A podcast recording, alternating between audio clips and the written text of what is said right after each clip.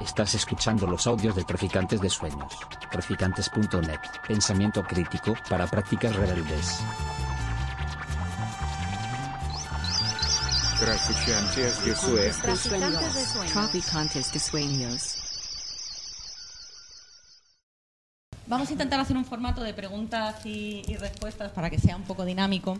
Y queremos empezar preguntándoos pues, un poco sobre el título de la charla, sobre cómo el arte ayuda al antifascismo y el antifascismo ayuda al arte.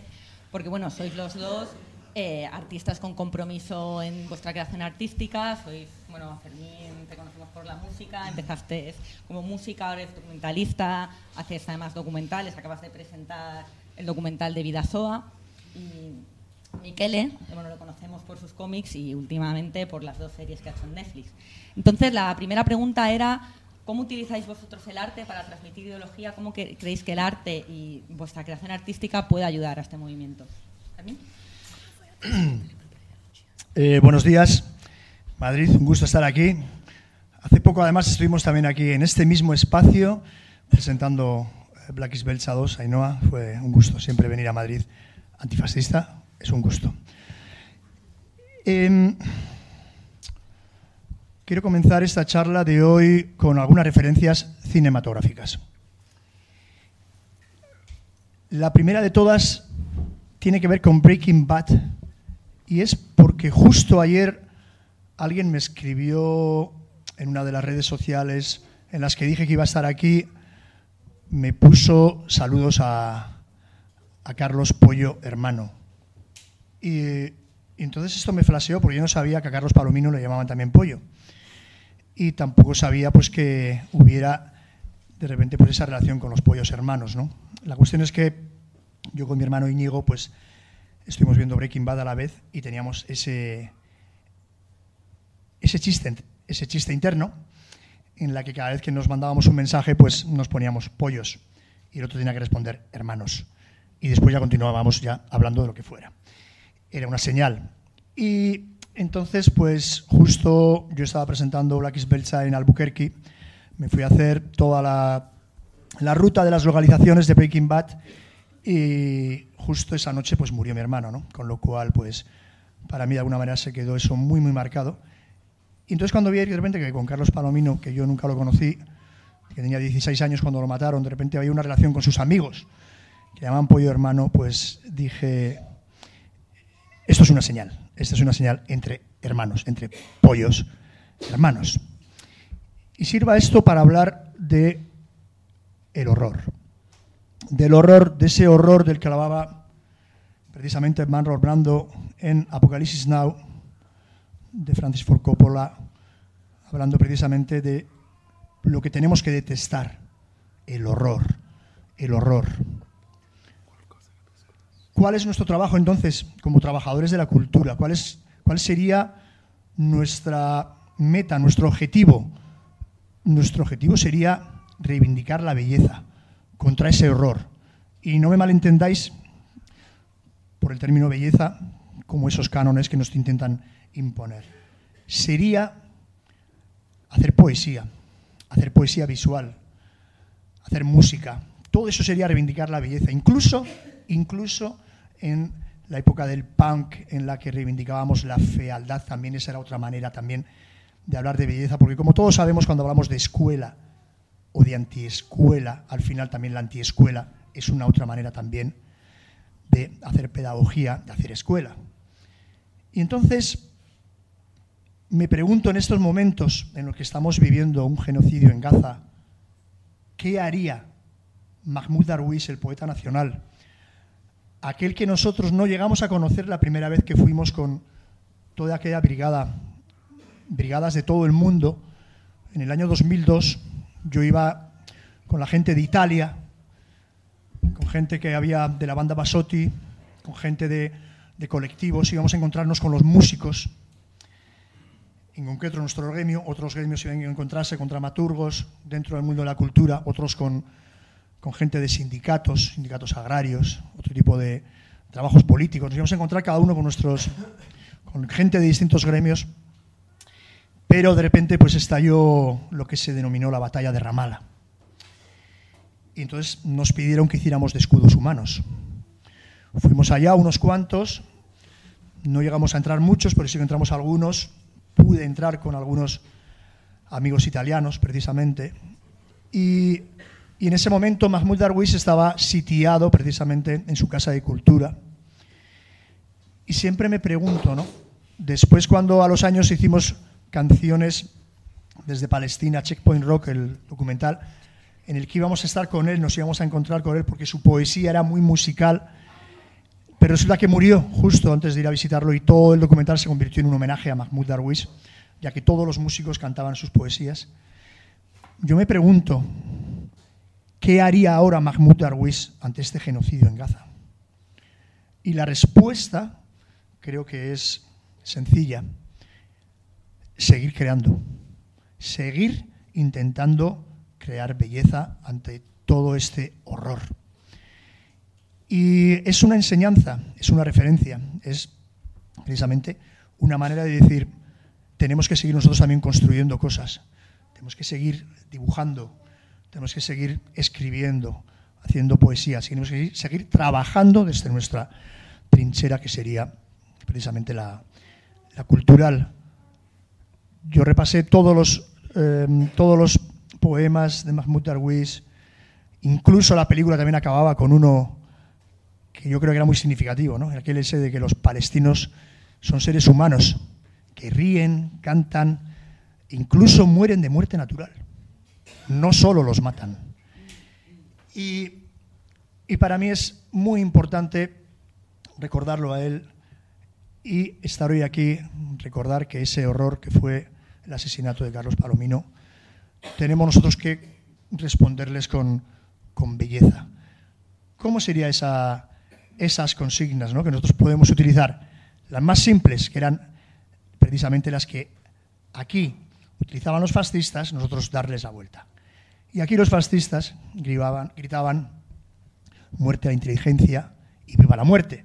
Y nosotros hoy desde aquí en estos actos que estamos haciendo para Carlos Palomino tendríamos que gritar justo viva la cultura y viva la vida. Es que ricasco Madrid.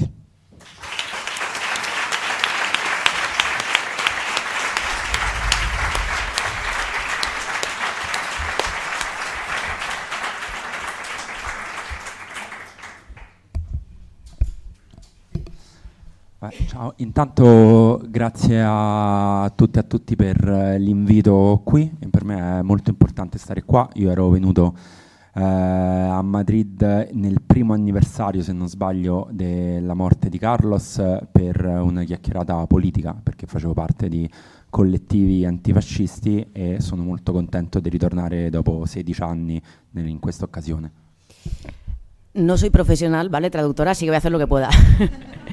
lo primero, dar las gracias por, por invitarle aquí, eh, que está muy contento. Y él estuvo aquí en el primer aniversario de Carlos, ya en otras jornadas antifascistas que hubo en el momento.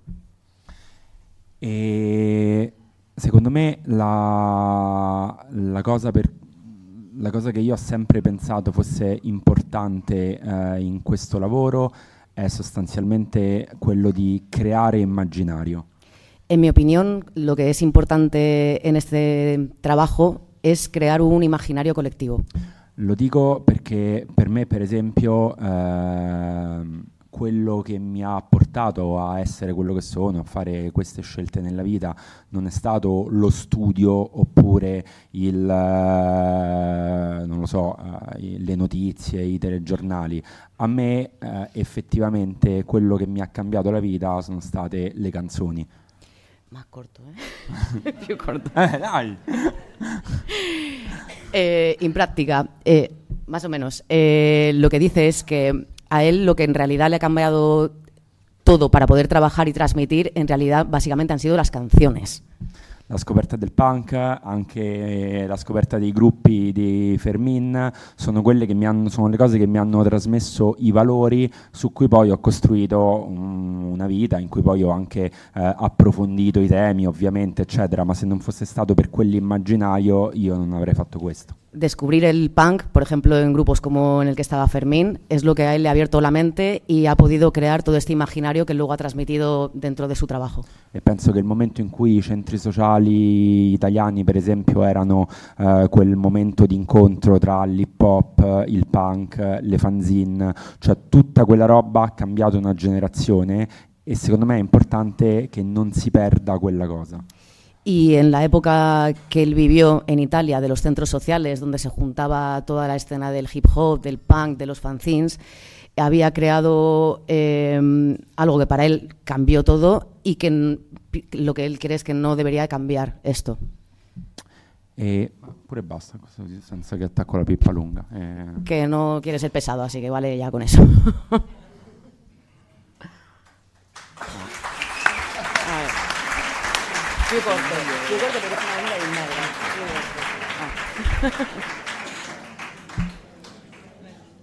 Muchas gracias, María, por, por traducirnos también.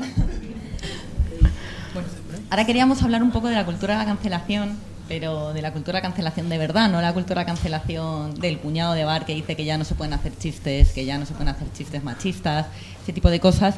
Si no queríamos hablar, Fermín, tú sabes mucho de esto, bombas en salas de conciertos, censura, cancelación de giras, ataques neonazis, boicot a charlas, eventos y el último con los Goya, cuando tenías nomina- la nominación con Black Eyed Belcha, que os hicieron una campaña desde Vox e incluso ahí mismo en Sevilla de cancelación. Eh, bueno, no es que sepa yo solamente, creo que los que están en esta sala todos sabéis mucho, porque reconozco muchas caras amigas y, ya sabéis lo que ha supuesto siempre venir aquí a, Madrid a actuar. Eh, entonces, bueno, conocéis un poco pues, la presión que ha habido, ¿no? Creo que es muy importante no intentar por lo menos no ceder mientras se pueda, por supuesto. Yo me acuerdo en el año 2000, eh, en el año 2004, nosotros vinimos aquí a actuar al concierto el mismo día precisamente que se casaban los actuales reyes de España. Eh, el aparamiento de parásitos le llamamos nosotros. Y pues, eh, pues resulta que prohibieron el, prohibieron el concierto. Pero, bueno, lo organizaba además la gente de la Dinamo, gente muy cercana a esta sala donde estamos hoy. Eh, prohibieron el concierto y precintaron el recinto. Y, y entonces, pues nosotros estábamos en el hotel, ¿no? Y nos llama la gente y dice, oye, vamos a romper el precinto. Bueno, ¿cómo se llama el pueblo este, el- donde está? En, en Rivas Madrid. En Rivas Madrid actuábamos, pero bueno, total que pusieron un precinto, entonces el alcalde incluso con los concejales eh, tuvieron una reunión de urgencia y dijeron, eh, estamos dispuestos a asumir eh, la ruptura del precinto y que vayáis, que montáis y que se actúe. Esa es la reacción para mí, ¿no? Que hay que tener. Claro, luego nosotros también teníamos que ir a tocar. Y aquello, pues fue, pues bueno, hay situaciones de riesgo, ¿no? Yo me acuerdo que de repente estamos en el hotel y se empieza a llenar el hotel de policías también. Entonces ya viene un momento, Sorkun, que es la cantante, una de las cantantes en esa gira, me da, me da la mano y me dice, Fermín, pero no, no- no te cansas ya de esto. Que sea lo último ya, eh, Fermín, que sea lo último. Y yo tuve también siempre ese miedo a veces, ¿no? A que, que no solamente, más que a mí personalmente, a que fueran a atacar a la gente que en ese momento estaba actuando con nosotros, que era gente, de hecho, contra el decoro.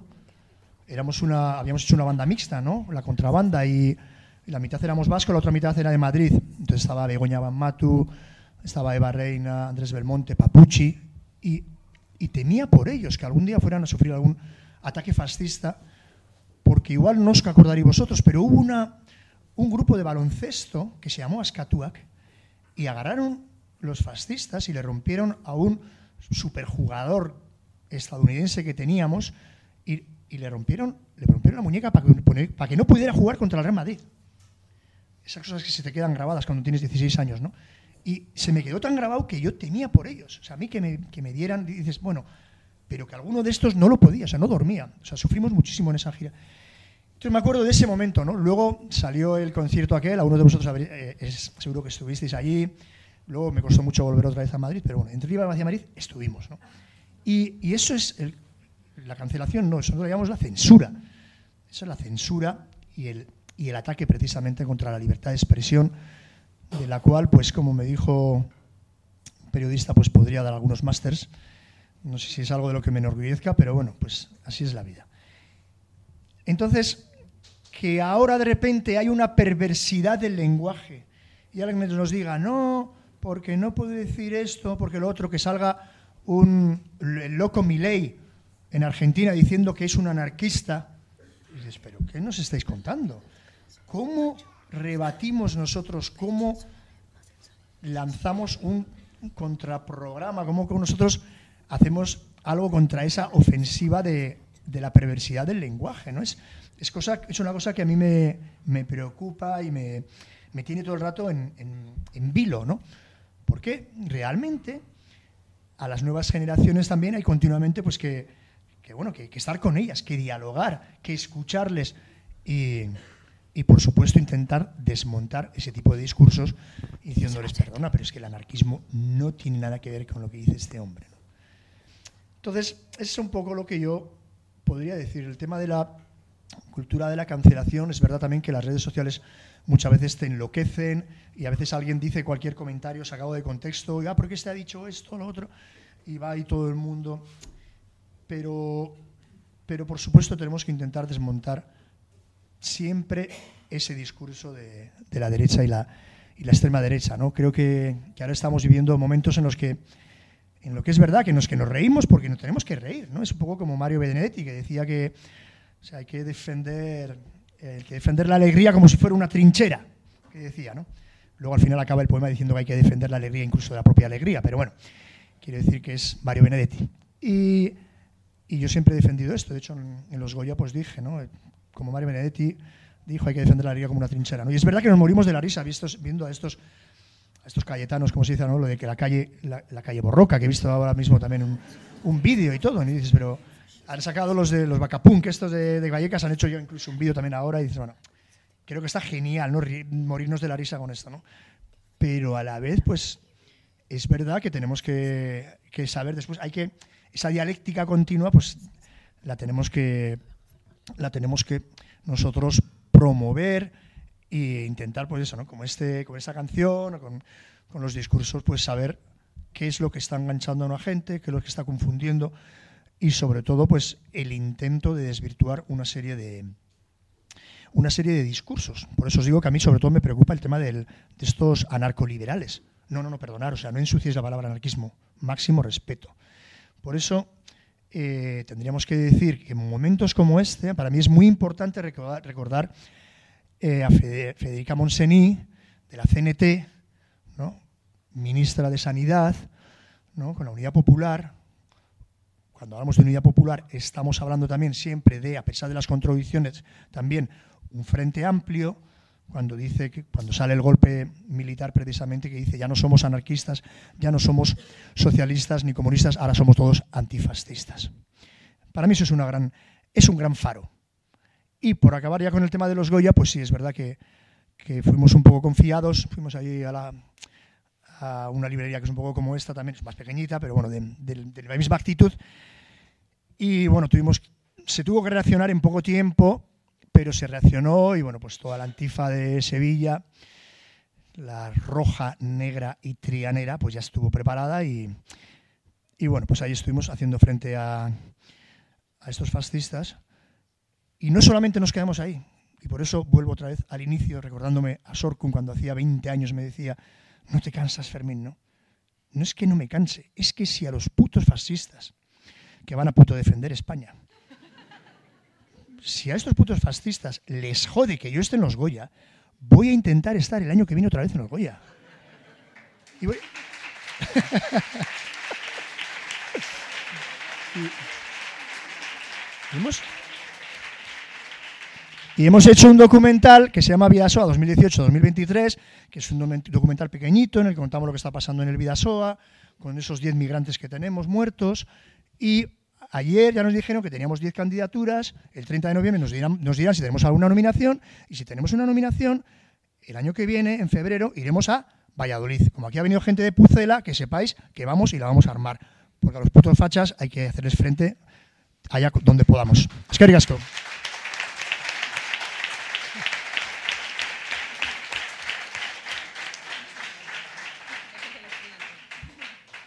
Mientras se pueda también, ¿eh? Pues, bueno, Miquele, tú también. Estás teniendo últimamente toda una campaña, bueno, ya no sé si de cancelación, censura, ataque, acoso, por haberte manifestado en apoyo a Palestina.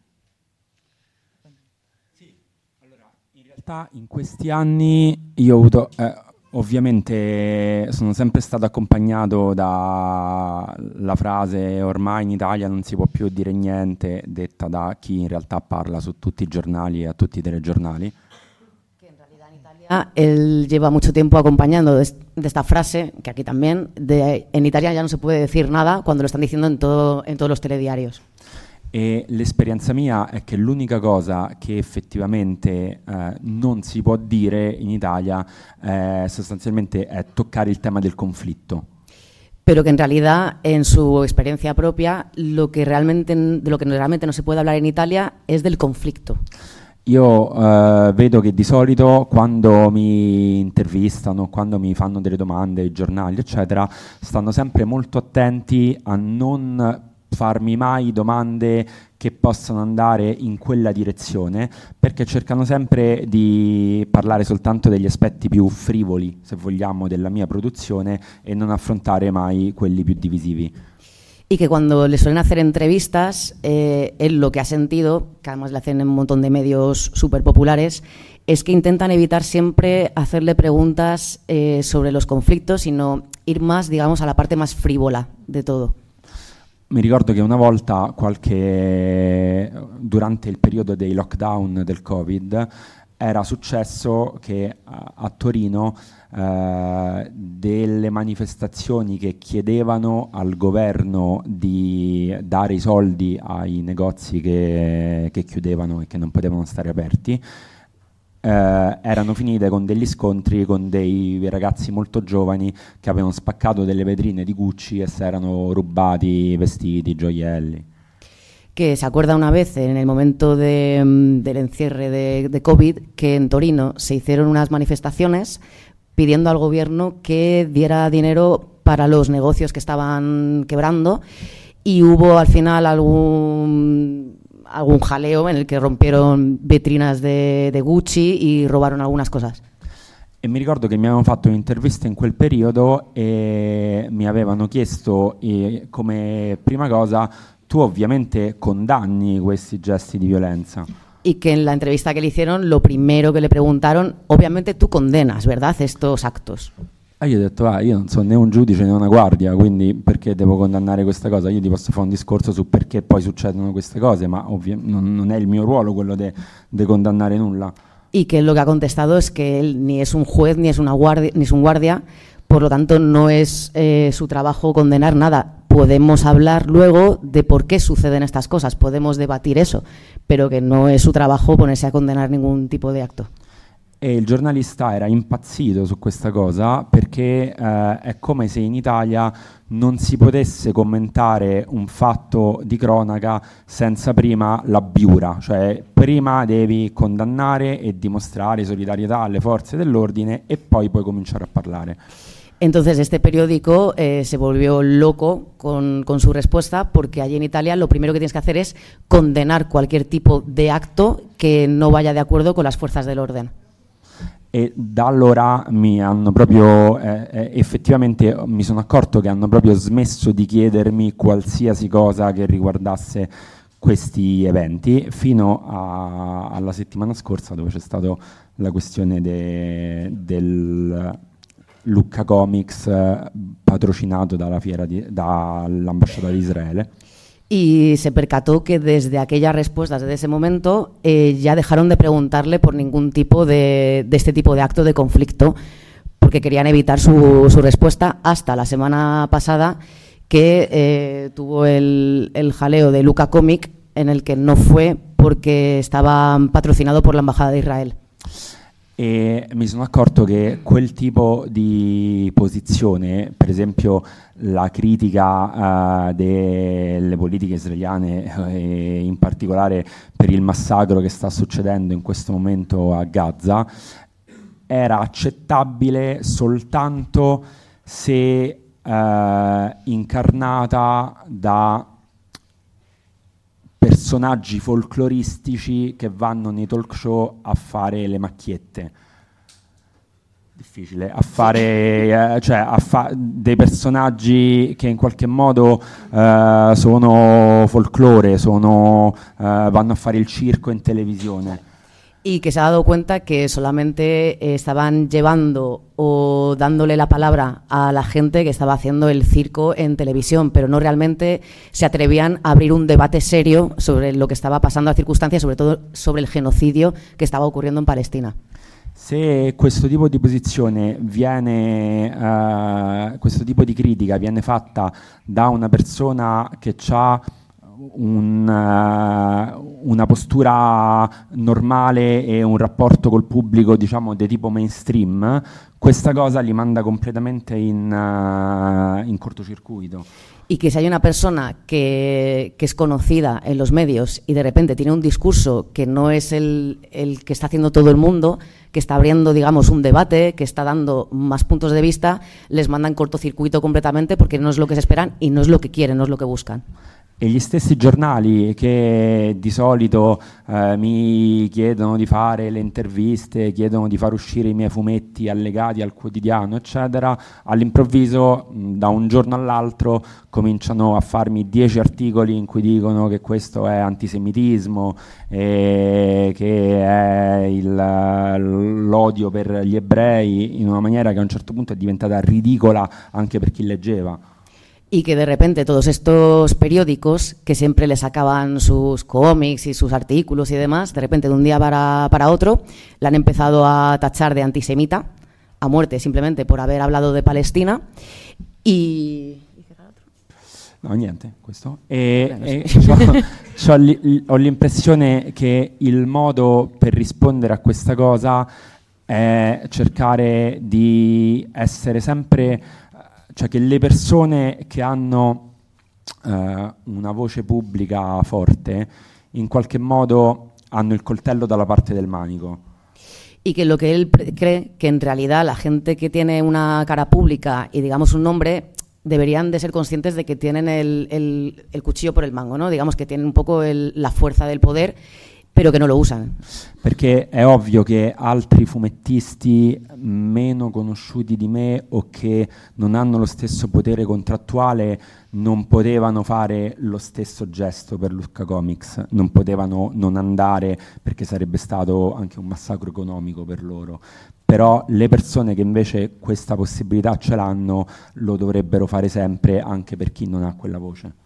Y que cree que en este caso, en el evento de, esta convención de cómics, de, Luca Comics, no todo el mundo, no todos los dibujantes eh, tenían el poder de decir que no, porque también podía ser un, problema muy grande a nivel económico o no tenían la misma repercusión, pero que quizá gente como él, que ya tiene esa fama, digamos, debería posicionarse cuando realmente hay un, un problema tan grande, cosa que no estaba pasando y que se lo comió todo él, básicamente.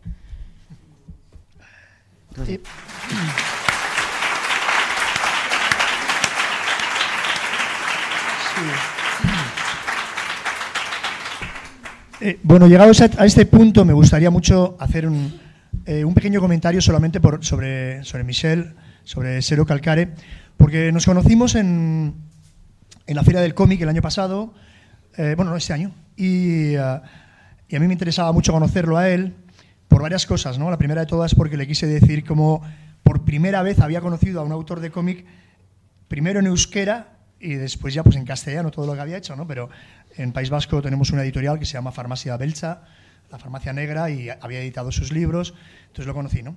Pero luego también me interesaba mucho contarle un poco la influencia que yo había tenido y que muchos que estáis aquí probablemente, como le conocéis y, venid, y os gusta también el cómic, pues, pues entenderéis o, sabréis ¿no? apreciar, porque, porque Muchas de las cosas que yo he hecho en mi vida tienen referencia con el cómic y especialmente con el cómic que viene de Italia, porque todas las últimas eh, películas, por ejemplo, de Black is Belsa tienen una referencia muy clara que es Hugo Pratt y Corto Maltés, obviamente. Luego muchos de vosotros conoceréis a Joe Sacco y todos los libros que ha hecho sobre Palestina. Y entonces estamos hablando de autores precisamente que utilizan también el cómic y sus personajes de cómic precisamente para contarnos historias, pero también incluso involucrarse en ellas. No olvidemos que Corto Maltés incluso llega a actuar con el propio IRA antes de la Segunda Guerra Mundial, o que yo saco escucha las historias para contarnos y transmitirnos lo que está pasando en Palestina, en Gaza. Y luego también incluso, pues para mí otros dos comiqueros que fueron muy importantes, que fueron Tamburini y Liberatore, ¿no? Cuando hicieron Ranserox, pues a nosotros nos voló la cabeza. En la época del Víbora, aquello para nosotros era maná, ¿no? Eh, y aunque fuera incluso esa estética que hoy en día vuelve a tener otra vez tanta importancia, incluso para el manga, para todos los chavales ahora, que es el, cyberpunk, ¿no? Que ya se inventaron ellos, Stefano Tamburini y Liberatore, ellos ya nos estaban contando en un supuesto hipotético futuro cómo desde hacía muchos años el nivel 30, que es en el que habitamos nosotros actualmente, era siempre el mejor para traficar con heroína. Y de hecho, pues Stefano Tamburini murió de sobredosis de heroína y nosotros en el año 86 con Cortatu le dedicamos una canción que se llamó El Nivel 30. Toda esta influencia del cómic para nosotros fue esencial. Y entonces yo en, en esta reunión que tuvimos por primera vez le dije que para mí era muy importante conocerlo porque para mí él era la nueva generación, él representaba, Michel Isero Calcare, representaba la nueva generación del cómic en Italia. Y él también tiene ese elemento lúdico, ese elemento en el que no sabes a veces, pues eso, ¿no?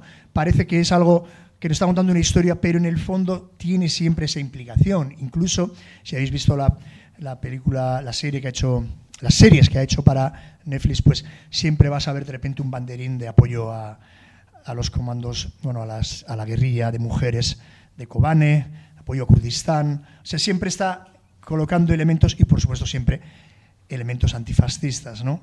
Y para mí esto era muy importante porque esa generación, que me imagino que no es nunca espontánea, esa nueva generación de gente que está haciendo el cómics y que ahora la representa él, es decirnos, en Italia seguimos haciendo cómic y seguimos haciendo un cómic comprometido. Es más, con ese armadillo que se ha inventado, yo incluso le llegué a decir pues, que me recordaba pues, al personaje que se inventó también el, su comandante Marcos cuando se inventó a Durito. ¿no? Ese alter ego que tiene, que es el único que le echa la bronca al final, que se permite echarle la bronca. Un personaje literario que fue reconocido incluso por Octavio Paz, Ojos y Saramago que hablaron maravillas de esa literatura que creó su comandante Marcos en esos años, con la cual también Italia tuvo mucha relación, con la cual nosotros, yo viajé también con gente de Italia a Chiapas. Entonces, pues juntarme con él en la feria de, del cómic de Barcelona fue genial y cuando me ofrecieron pues aquí, oye, que igual Cero Calcare se anima, pues dije, fenomenal, porque ahora ya somos ya compañeros, ya somos amigos, y estar aquí, escucharle, y escucharle especialmente decir que con el tema de Palestina pues hay que, hay que posicionarse, pues para mí simplemente pues es motivo de orgullo y satisfacción.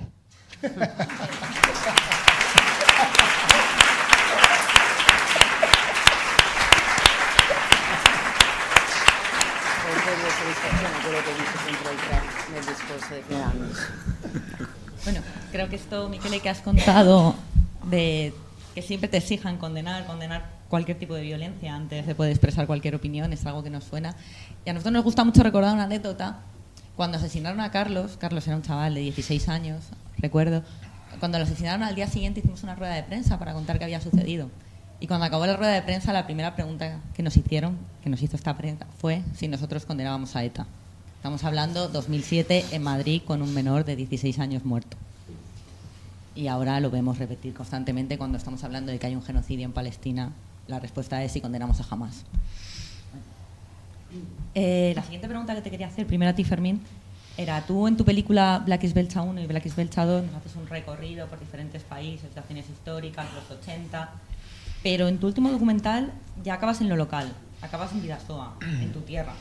Entonces, eh, bueno, nos has contado un poco de qué va el documental, para quienes no lo sepáis, es un recorrido que hacen desde 2018 hasta 2023, donde cuentan 10 muertos de personas migrantes que han intentado atravesar la frontera entre el País Vasco y Francia, que desde, vamos, desde el 2018 está cerrada.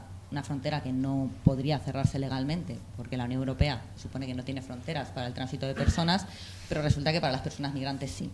y que esa frontera se ha hecho, bueno, es una ruta de migración hacia Europa que pasa por aquí. Entonces yo quería que nos contases también un poco cómo pasas de todo ese marco global a ver cómo afectan todas estas situaciones, todas estas guerras, todo este colonialismo que cuentas en el resto de películas en lo material de lo local, lo que tenemos delante. Pues siempre, o sea, yo me acuerdo, por hacer la continuación, siempre por ligar un poco lo anterior que hemos ido diciendo aquí, ¿no? Yo me acuerdo que, que una de las consignas, no me acuerdo ni de dónde salió, porque a veces, no sé si la he escrito yo, la he escrito, lo he visto en un, en un baño, no sé por qué, era, era eh, Chiapas también es tu barrio, ¿no? En algún lugar eh, lo leí y entonces yo defendía un poco eso, ¿no? O sea, está muy bien que defendamos cosas que están muy lejos, pero, pero, mm, pero vamos a implicarnos en, en lo local, que es lo nuestro también, ¿no? Y desde ahí también a lo global y viceversa. La cuestión con, con Vidasoa fue, fue muy peculiar, se la conté a, a Nora y a Miquel, bueno, lo- se lo conté a la gente que vino a la, a la presentación eh, que hicimos aquí en, en Madrid el 19 de octubre, el 20 estuvo ahí en Los Goles, una semanita. Entonces contaba, ¿no? Justo nosotros veníamos, John y yo, mi compañera y yo, veníamos de presentar la película Black is de, de Asturias, llegamos a las 2 de la mañana en el autobús a la estación de Irún y de repente nos encontramos con una gente, ¿no?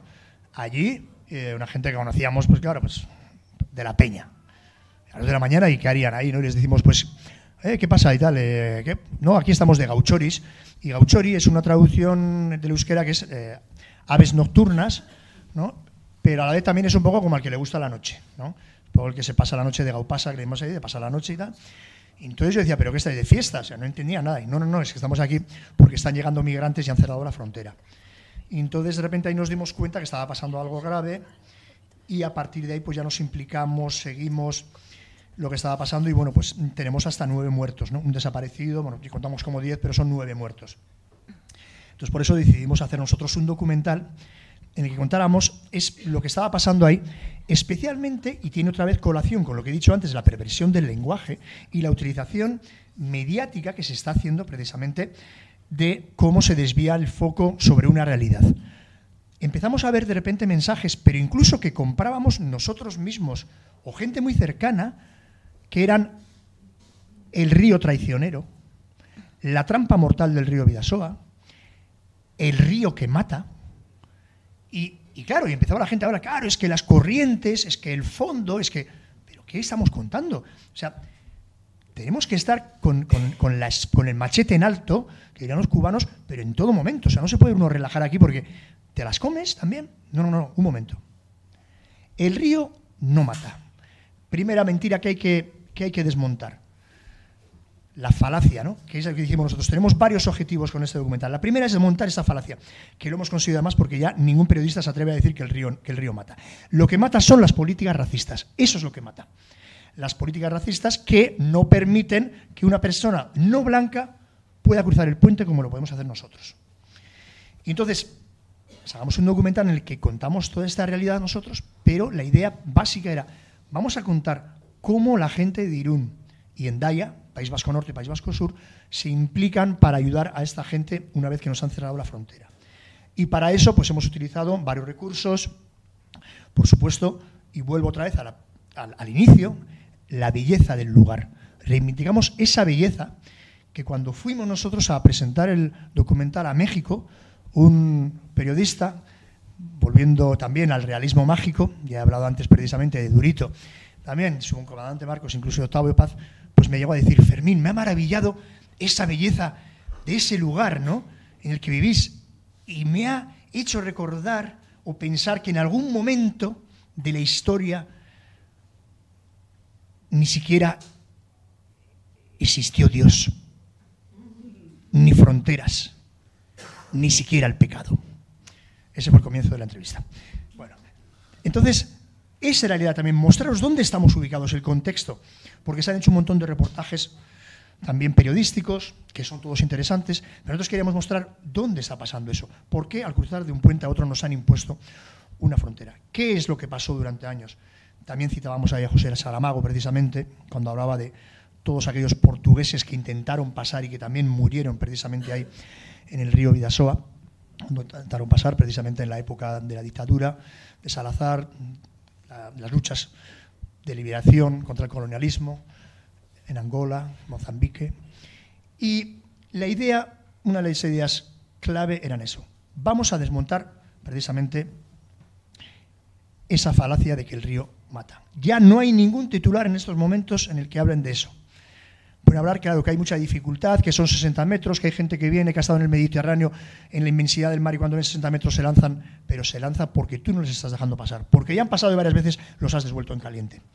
Porque, a los, porque además a los migrantes se les caza en nuestra zona, algo que es una de las ideas que lanza una de las personas del documental, y es una cosa que se corrobora una vez que ya hemos acabado nosotros el documental en el que vemos que el número uno de la policía española dedicado a migración en Irún daba días libres a sus policías según cuántos migrantes agarraban. Bueno, esto es básicamente el documental. A partir de la semana que viene estará... Aquí estuvo en Los Golen, la semana que viene estará en Filming. Es ese documental que os comento que tiene candidaturas, igual nos va a llevar a los Goya. Pero antes de, de, acabar, sí que quiero decir un poco, con la pregunta, retomarla, hablar de esa idea que yo suelo tener de, de intentar hacer una especie de diálogo entre todo lo que hago. Y es por eso que este documental comienza con los Joal Dunak de, de Ituren, que es en los carnavales, son estos personajes que llevan unos caperuzos así altos, es, una, es la fiesta del carnaval ancestral, y van, llevan unos cencerros gigantes en la espalda y van haciéndolo sonar, ¿no? Clon, clon, clon. Y entonces pues eh, la Barakis Belchado Sainoa acaba con ellos en el barrio de la Chantrea antes de una carga policial en el año 88 y ahora en el año 2023, en enero, se les ve a ellos cómo van haciendo sonar sus cencerros porque lo que intentan es hacer despertar a la tierra. La tierra ha quedado dormida durante el solsticio de invierno y ellos se encargan de hacer sonar con sus cencerros, decirle a la tierra, despierta, tierra, despierta, el invierno se ha acabado, llega la primavera.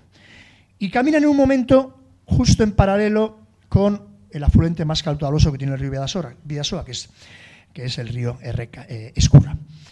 Y entonces para mí esto era muy bonito porque también dialogaba precisamente, por un lado veíamos que el río no solamente para nosotros es vida, sino que también hay una comunidad que hace su fiesta al lado ese río. Es la expresión precisamente popular a través de la fiesta de una comunidad. Por eso también acabamos en la desembocadura del Vidasoa con otra fiesta. Entonces, bueno, comienza haciendo referencia a lo último que hice y os quería contar, cuando hablamos de lo local, cuando hablamos de lo local, ¿no? lo global, lo local, cómo uno nos lleva a lo otro, estuvimos en México también, nos hablaban de realidades compartidas. Pero os quiero contar una historia que para nosotros fue muy bonita y es que en Irún, cuando hicimos la presentación del documental, la que hace de hilo narrativo es una migrante ya de segunda generación. Su madre era de, es de República Dominicana, dio clases de, baile en el Ricón cubano, cuando la comunidad negra de Irún eran prácticamente 10 personas. Y entonces pues nos fuimos con, con los padres de Amech, que se llama el hilo narrativo del documental, que quiere decir sueño, y nos fuimos al rincón cubano. Y estuvimos allí y en un momento, cuando hablo de ese diálogo entre las cosas que voy haciendo, pues hay cosas que son provocadas y de repente me contó una cosa que me di cuenta que provocaba un diálogo entre cosas que había hecho que, que yo no lo sabía, que me emocionó mucho y que tiene que ver también mucho con, con Madrid. Y me dice el marido de, de, la, de la madre de Amech, me dice, joder, pues no sabe los problemas que tuvimos para venir aquí solamente, que nosotros nos casamos, teníamos todos los papeles ya en regla, y cuando iba a venir le prohibieron venir porque decían que la situación con la gente de República Dominicana era muy conflictiva. Claro, me estaba hablando de finales del año 92. Y no entendía, ¿no? Y le digo, ¿y qué pasó? Claro, es que unos días antes, precisamente, hubo un asesinato de una mujer dominicana. Un guardia civil fue a la Plaza de los Cubos animó a unos nazis y les dijo, vamos a dar un susto, no, vamos a, vamos a hacer algo ya potente para toda esta gente que se reúne en Aravaca, que hacen una sopa, que dan a comer a la gente de allá, que se reúnen bajo un cartel que dice ser pobre no es delito, y fueron estos nazis, y entonces pues dispararon y mataron a Lucrecia Pérez. Entonces a mí se me heló la sangre en ese momento, ¿no? como se me está hablando ahora mismo según lo estoy contando porque cuando nosotros recibimos esta noticia en ese momento, yo decidí hacer una canción. Y una de las estrofas decía, traduciéndolo al castellano, que me hubiera gustado hacer una poesía tierna, llena de ternura, breve, dedicada a Lucrecia Pérez, y sin embargo me ha salido un panfleto contra las fuerzas de seguridad del Estado, porque al final todos los políticos son unos putos falsos. Pero la canción acababa, no, tenía un estribillo. En esa canción que después fue editada por Neu Gorriak en el año 93, el día de mi cumpleaños, cuando yo cumplía precisamente 40 años, que son los que tiene Michel ahora, salió una canción que se llamaba Color y Visía. Y el estribillo decía, color vivo contra el racismo, todos los colores contra el fascismo, y eso es lo que vengo a reivindicar 20 años después.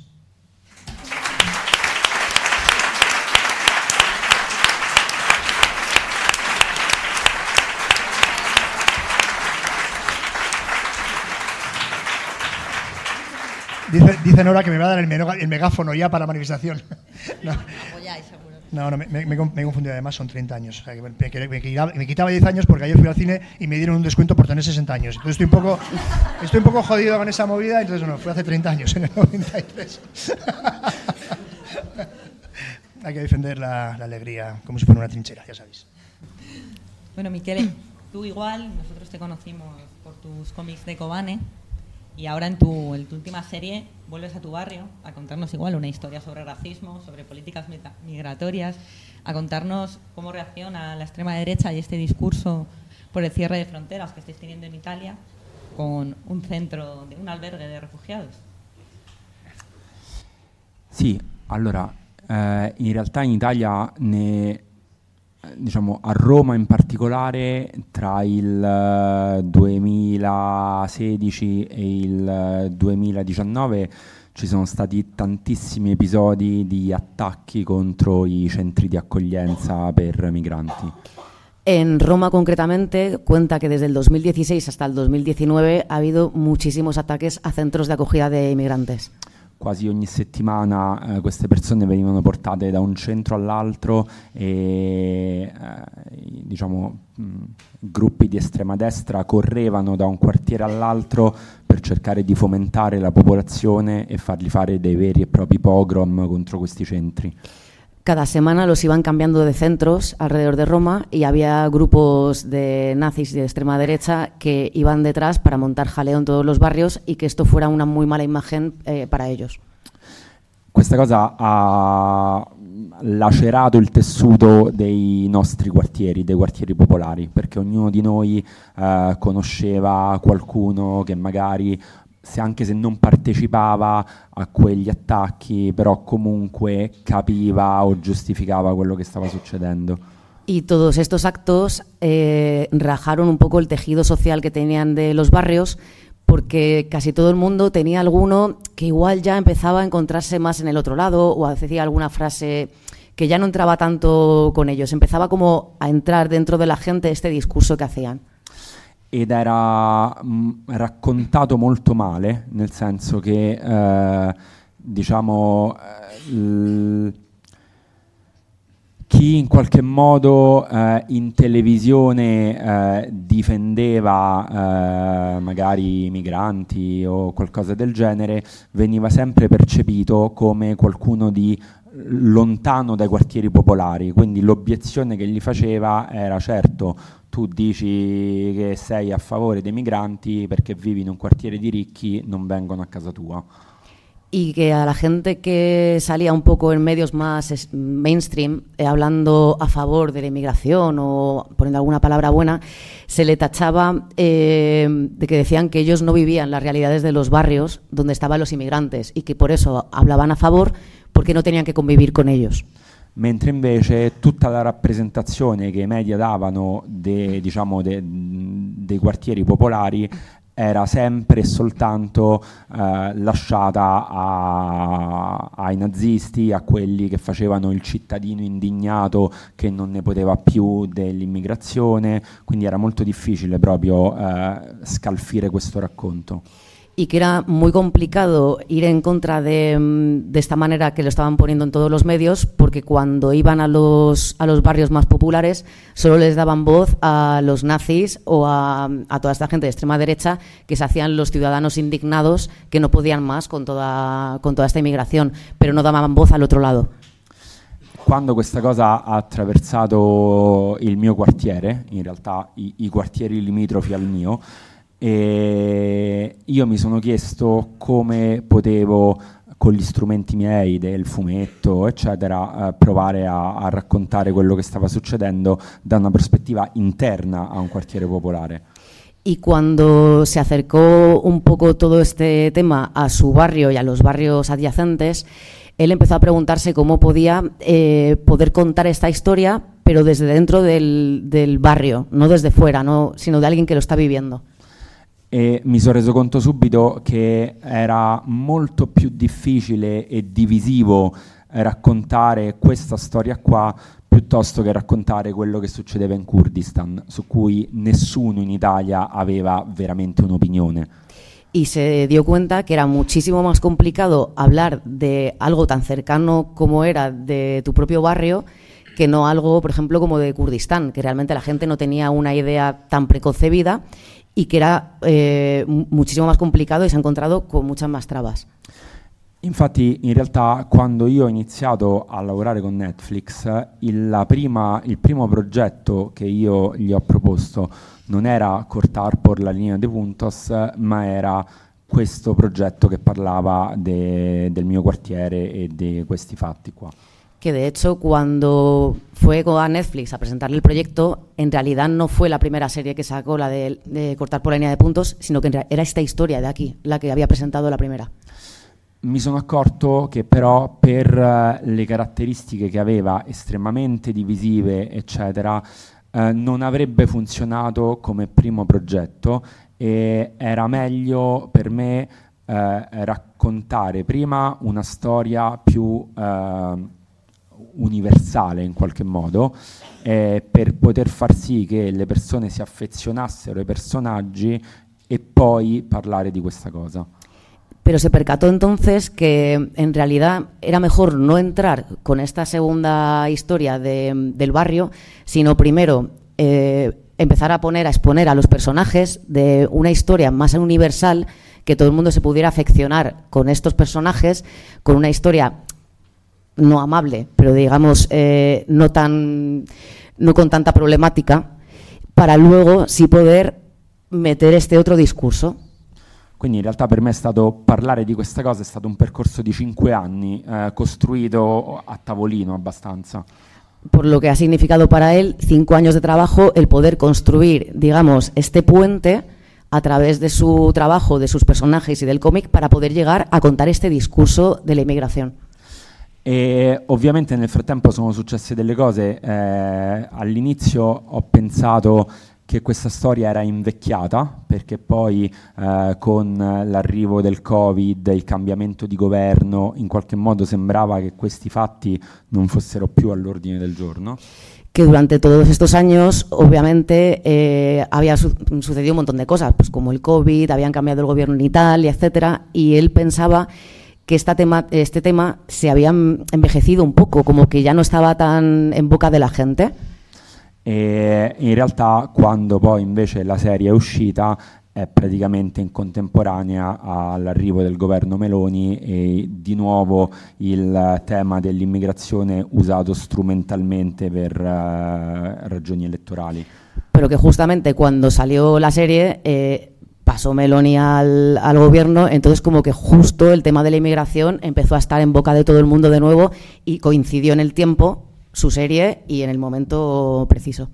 In realtà sono molto contento perché ha aperto comunque delle contraddizioni, per esempio all'interno del mio quartiere, nel senso che eh, il mio quartiere eh, è un quartiere non particolarmente eh, vivace dal punto di vista politico que en realidad dentro de todo está contento porque su barrio en concreto, por ejemplo, no es un barrio que sea especialmente muy politizado. E è un quartiere che non ha mai letto i miei fumetti perché nessuno legge, basicamente. que básicamente ninguno ha leído sus cómics porque nadie lee allí en su barrio. Però erano molto contenti quando era uscita la prima serie perché era la prima volta che quel quartiere veniva rappresentato in un cartone animato. Pero que era contento porque era la primera vez en la vida que ese barrio de ahí venía mm, representado en un, en un cómic. E c'era gente di destra e di sinistra, erano tutti molto contenti comunque di vedere eh, quel cartone. Y toda la gente, ya fuera de izquierdas o de derechas, mm, le gustaba verse allí. E quando è arrivata la seconda serie, che invece era così divisiva, comunque ha creato un sacco di dibattito e di contraddizioni all'interno di quel quartiere. Y ya cuando salió la segunda serie, ahí fue cuando empezó a ver todas las contradicciones, el debate y movió mucho, mucho su barrio. Ovviamente non è che avrà cambiato nessun equilibrio, ma tanto non è un cartone animato che può cambiare questi equilibri, però già il fatto di avere eh, in qualche modo alimentato una discussione anche nei bar banalmente mi sembra comunque qualcosa che, che c'entra il mio obiettivo. Y que aunque no haya cambiado sustancialmente la vida allí, simplemente el haber creado este debate, incluso dentro del bar, una cosa un poco más a la mano de todo el mundo, ya le parece una pequeña victoria el poder abrir este, esto y dejarlo sobre la mesa.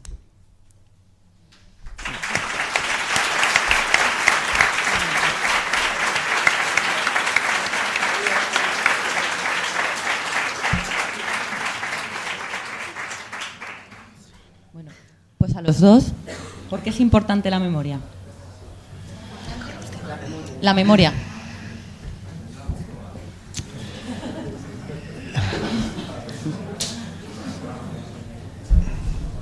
Bueno, si- sin memoria no somos nada. Mm, Creo que somos memoria incluso cuando la memoria a veces es un ejercicio también que nosotros recreamos y que incluso reescribimos.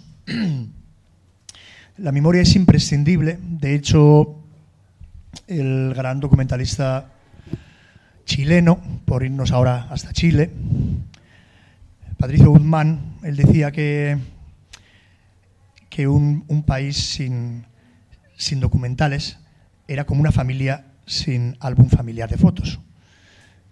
Y, y después, por irnos también ahora con el cómic, Paco Roca hizo un excelente, un excelente cómic que se llamaba Arrugas sobre, sobre Alzheimer. Y justo en ese momento, pues yo llevaba 10 años ya con mi madre de Alzheimer y fue, a pesar de todo lo que había leído, el libro más, más clarificador para mí sobre la Alzheimer. De hecho, también lo sacaron en euskera y se lo regalé a mis, a mis hermanos y todo. En el que de repente, pues, esas fotos prácticamente le iban saliendo del cerebro y cada vez se iba quedando sin menos fotos de su vida, hasta que de repente pasaba la página y la página estaba en blanco. Bueno, por, por hacer relación precisamente al arte, una vez más, cómo contamos las cosas, cómo las reproducimos, pues por eso me parece interesante ¿no? hablar de, del cómic, hablar de- del cine, hablar del documental y la importancia de la memoria, pues es lo que reivindicamos siempre. ¿no? A través de lo que nosotros hacemos, también estamos combatiendo precisamente contra, contra la falta de memoria, contra el olvido, porque estamos creando documentos, estamos haciendo cómics, estamos haciendo canciones, estamos haciendo documentales, películas, escribimos poemas, hacemos poemas visuales, con las páginas que dibuja Michel, con los documentales, con, con el arte de cada disco que hemos ido sacando. Y eso todo son antídotos precisamente contra el olvido, porque todos esos documentos se van a poder consultar en el futuro y va a haber siempre gente que pueda ir a ver de repente pues el estado de las cosas de Cortatu y diga, uy, 1908 1936, milicianos antifascistas luchan contra el fascismo. Y ese es un poco, esa es la, la importancia de la memoria, esencial, y, por supuesto la importancia, otra vez, del arte y el antifascismo para, para luchar contra el olvido.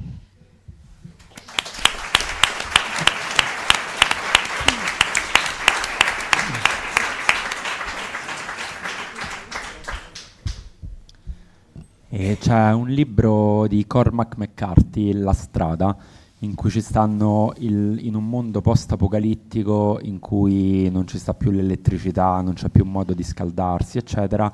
Ci sono padre e figlio che attraversano il mondo con questo fuoco che non si deve mai spegnere perché sennò eh, rimangono al freddo. Está hablando de este cómic que se llama La calle. Libro, no un cómic. Ah, excusa. Eh, de ese libro que se llama La calle de. Cormac McCarthy. Y habla de este mundo posapocalíptico en el que no hay ni electricidad, no hay nada por la calle y que tienen que mantener este fuego porque si este fuego se apaga eh, se quedan absolutamente sin nada. E io ho sempre questa immagine quando penso alla memoria, perché penso che noi in qualche modo eh, dobbiamo tenere vivo quel fuoco, non perché magari ci serve in questo momento, ma perché prima o poi, anche per chi verrà dopo, ci sarà bisogno di utilizzarlo. Y habla que para él, él siempre cuando habla de memoria le viene esta imagen de este libro a, a su cabeza porque para él es importante que mantengamos este fuego encendido no solamente para nosotros sino también para los que van a venir después. Somos nosotros los que tenemos que traspasarlo.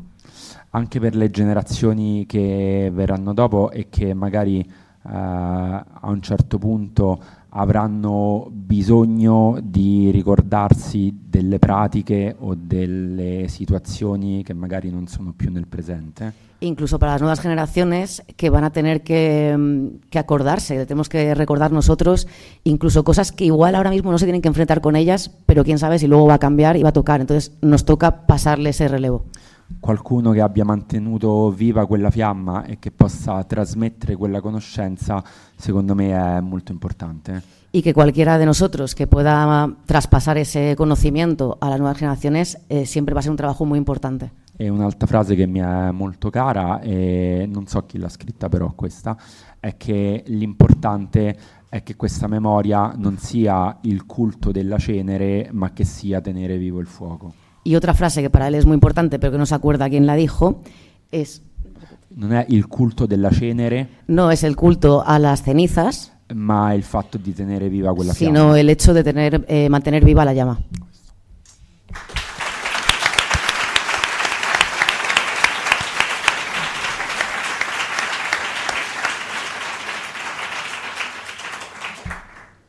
Bueno, nosotras esta tarde, como desde hace 16 años, nos seguimos manifestando por la memoria de nuestro compañero.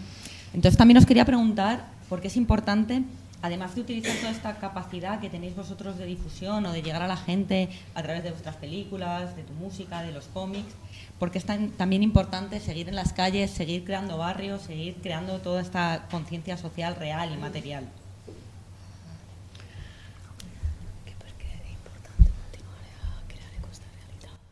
He hablado antes de, mm, de cortar tú, del estado de las cosas. Y nosotros en concretamente siempre, siempre estuvimos influenciados y sigo estando influenciado por lo que ocurre en la realidad. ¿no? El, concretamente, la canción A la calle fue la canción de transición entre el primer disco de Cortato y el segundo. Y la canción de la calle fue una canción que la escribí eh, porque yo mm, padecí precisamente una neumonía y durante toda esa neumonía que estaba en el hospitalizado, pues fue el momento en el que había desaparecido Miquel Zabalza. Y mm, el día que salgo, que me dan el alta, pues voy a una de las manifestaciones y, mm, y a pesar de que yo era muy joven, de repente ya había una nueva generación que había tomado el testigo y que había cruzado todos los autobuses y, y entonces por eso es lo que canto en la- a la calle, ¿no? Mm, pero vino precisamente la escritura pues a partir de, aquella desaparición de Miquel Zabalza que a todos nos traumatizó muchísimo, que después además también apareció, como bien dijo eh, Barrio Nuevo, pues en el río Vidasoa. Después de haberlo torturado en Inchaurrondo y haberlo matado en Inchaurrondo precisamente, apareció en el río Vidasoa. ¿no? Pero esa canción la hice ahí y y en el disco del estado de las cosas hay una canción precisamente que es la que abre el disco, que es La línea del frente, ¿no?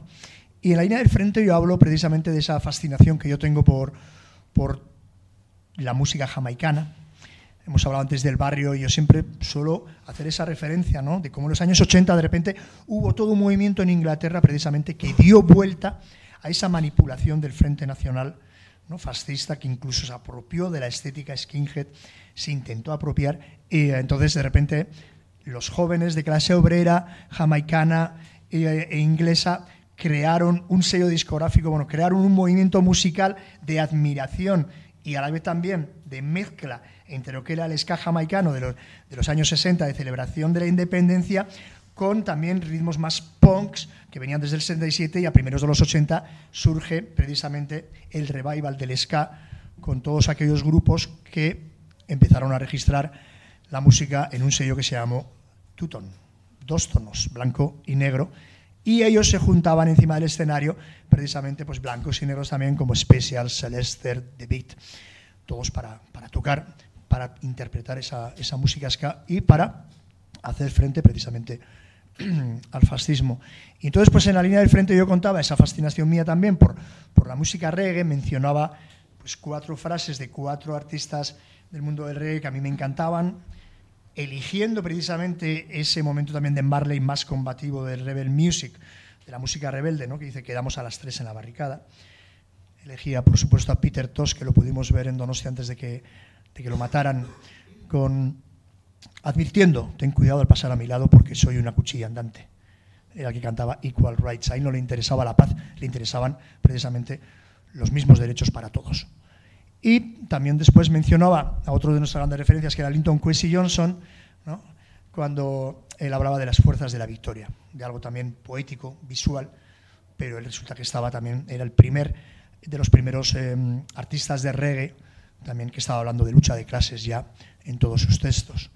Y por último, una persona también que, fue, que tuvo éxitos muy comerciales, como era Eddie Grant, por ejemplo, ¿no? que era, algunos lo conoceréis por los éxitos comerciales, pero sin embargo, los Clash también lo versionaron cuando hicieron Police on My Back, que es una canción originalmente de Eddie Grant, y Living in the Frontline, que era viviendo en la línea del frente, que era también de Eddie Grant. Entonces yo mencionaba esto, pero había un momento también en el que decía, te quiero y quedamos en la barricada las tres. Y de alguna manera estamos uniendo también el amor, el estar en el combate, la música, esa música que cuando nosotros nos decían, bueno, pero si con la música no podéis hacer la revolución, y yo les respondía, pero si Salvador de Allende dijo que no hay revolución sin canciones.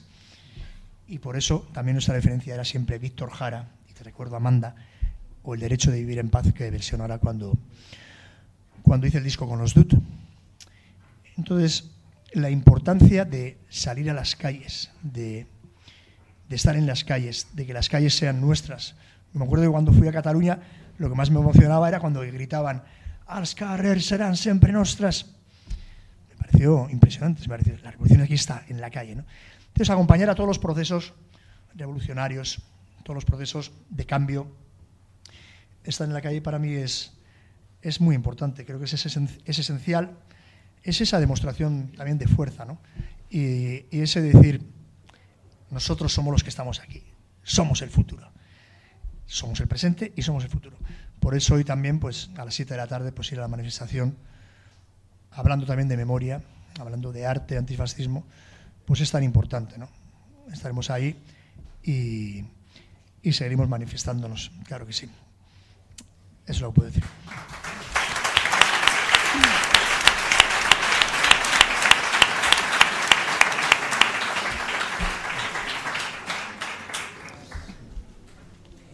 Io penso che queste cose sono importanti perché siamo una società di persone sole e abbandonate a se stesse. Cree que esto es un discurso muy importante porque en realidad vivimos en una sociedad de personas solas y abandonadas a sí mismas. E quando ciascuno di noi ha un problema di qualsiasi tipo, non esiste praticamente più un'assistenza o una soluzione dal punto di vista del, dello Stato, del welfare. Eh, cuando tenemos un problema personal, prácticamente ahora, un problema personal, digamos, mm, grave, ¿no? Estamos hablando de cositas pequeñas. Eh, nos sentimos muy abandonados de, del Estado, no tenemos una ayuda, no tenemos nada, nos encontramos muy solos. E spesso neanche le nostre relazioni ci aiutano perché ognuno di noi eh, sta cercando di risolvere il suo problema e sta cercando di salvarsi da solo e non ha tempo e forse neanche l'attenzione di vedere chi gli sta accanto. Y que muchas veces ni siquiera nos apoyamos en la gente que tenemos alrededor porque estamos tan cegados en, en resolver la problemática personal che ni siquiera vemos a los que están al lado nuestro. Per questo continuare a eh, raccontare l'importanza delle soluzioni collettive, secondo me è fondamentale. Por eso es, es, fundamental el seguir fomentando las soluciones colectivas para poder cambiar este paradigma que tenemos. E continuare a dire che eh, nessuno si salva da solo, perché anche se in quella situazione uno riesce magari a uscirne da solo, eh, la volta dopo, uno su cento si salva da solo, la volta dopo, quando ti servirà, eh, è importante che tu abbia qualcuno dietro. Y que es importante eh, no pensar que porque has conseguido eh, salir tú solo una vez, eh, va a suceder siempre así. Va a haber una vez que no puedas. Entonces es importante siempre tener una red y no dejar, no pasar de lado de la gente que tienes alrededor. E quindi farlo attraverso le opere d'arte, tra virgolette, quindi eh, raccontare questa cosa attraverso i fumetti, attraverso le canzoni. Y por eso poder contar todas estas historias a través de la música, del cómico, del arte en general. ma ancora di più farlo in concreto in uh, situazioni come uh, centri sociali, associazioni di quartiere, uh, palestre popolari, mutuo soccorso. Y especialmente haciéndolo en espacios como estos, incluso de um, gimnasios populares, eh, centros sociales, eh, etcétera, etcétera. Penso che è fondamentale perché eh, il nostro futuro sarà sempre più barbaro e o lo è qualcosa che affrontiamo insieme o è qualcosa su cui eh, un, uh, so, soccomberemo e soltanto pochi ce la faranno. Y lo que crees que el futuro que se nos viene encima es muy oscuro. Entonces, o empezamos a hacernos más fuertes estas relaciones entre nosotros, o vamos a caer, o todos juntos, o solos no podremos.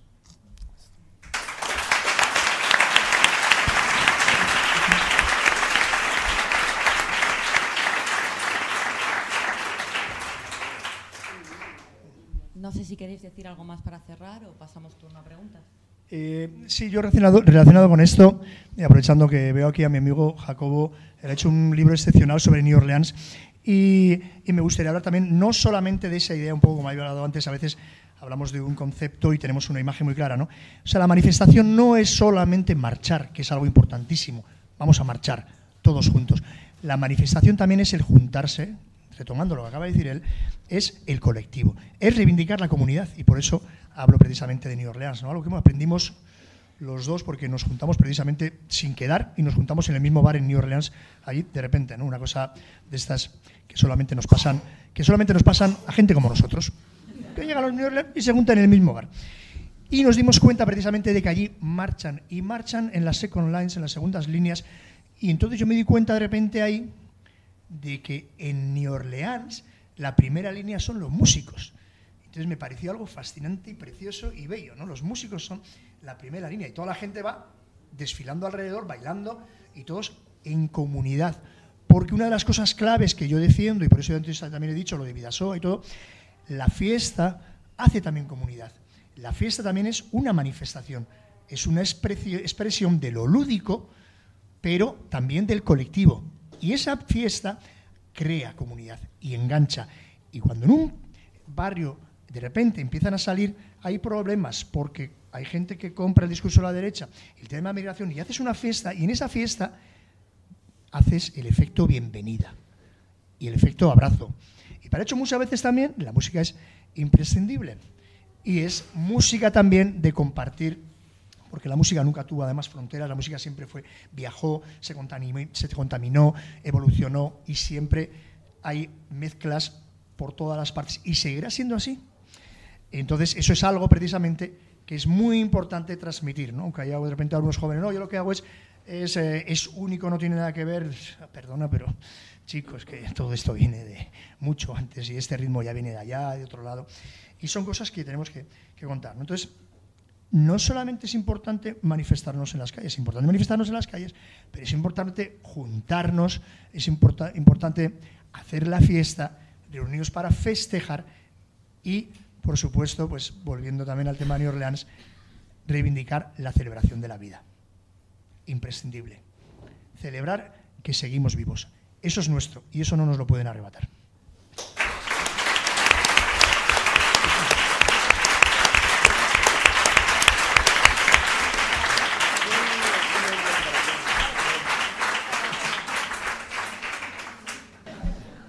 Si hay alguna pregunta en el público. Bueno, hay que agradecer a, a Michel, yo sí que me quedo, he venido con John, nos quedamos aquí a la manifestación, volvemos mañana, pero él justo ahora después de comer también se marcha, o sea, ha llegado ju- justamente solamente para esto. Y yo sí le, le dedicaría un aplauso porque se ha animado a venir aquí con toda la agenda que tiene. impresionante.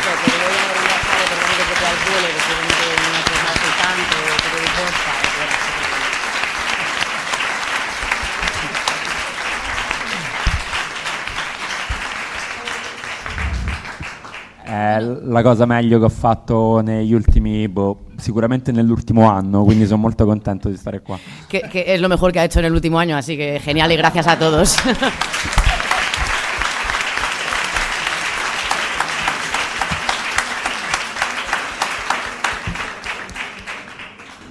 Bueno, ya lo ha dicho Fermín, pero darte las gracias por haber venido con tu agenda, que sabemos que ha sido muy complicado.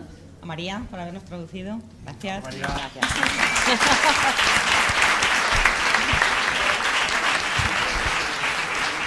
Fermín, que también sabemos que tienes una agenda muy ocupada y además has querido estar en la manifestación también y acompañarnos. Te repito lo del megáfono, lo dejo ahí.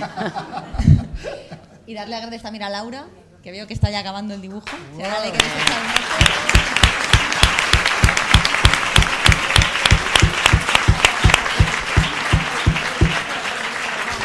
Hola. Creo que hay una pregunta. Buenas, no, pregunta no, porque después de lo que han dicho no puedo preguntar nada. Me ha dejado alucinada. Yo, es decir, muchísimas gracias a la organización y que sigamos silbando por las calles. Tú sabes lo que te digo. Gracias a todas.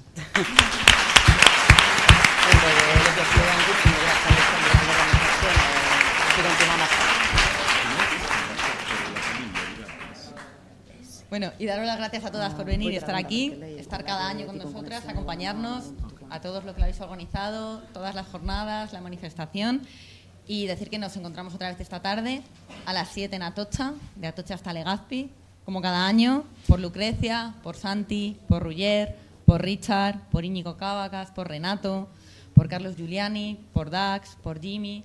La lista es enorme de compañeros que se han quedado atrás, de compañeros que han sido asesinados. Así que nos vemos esta tarde a las 7 en Atocha por Carlos.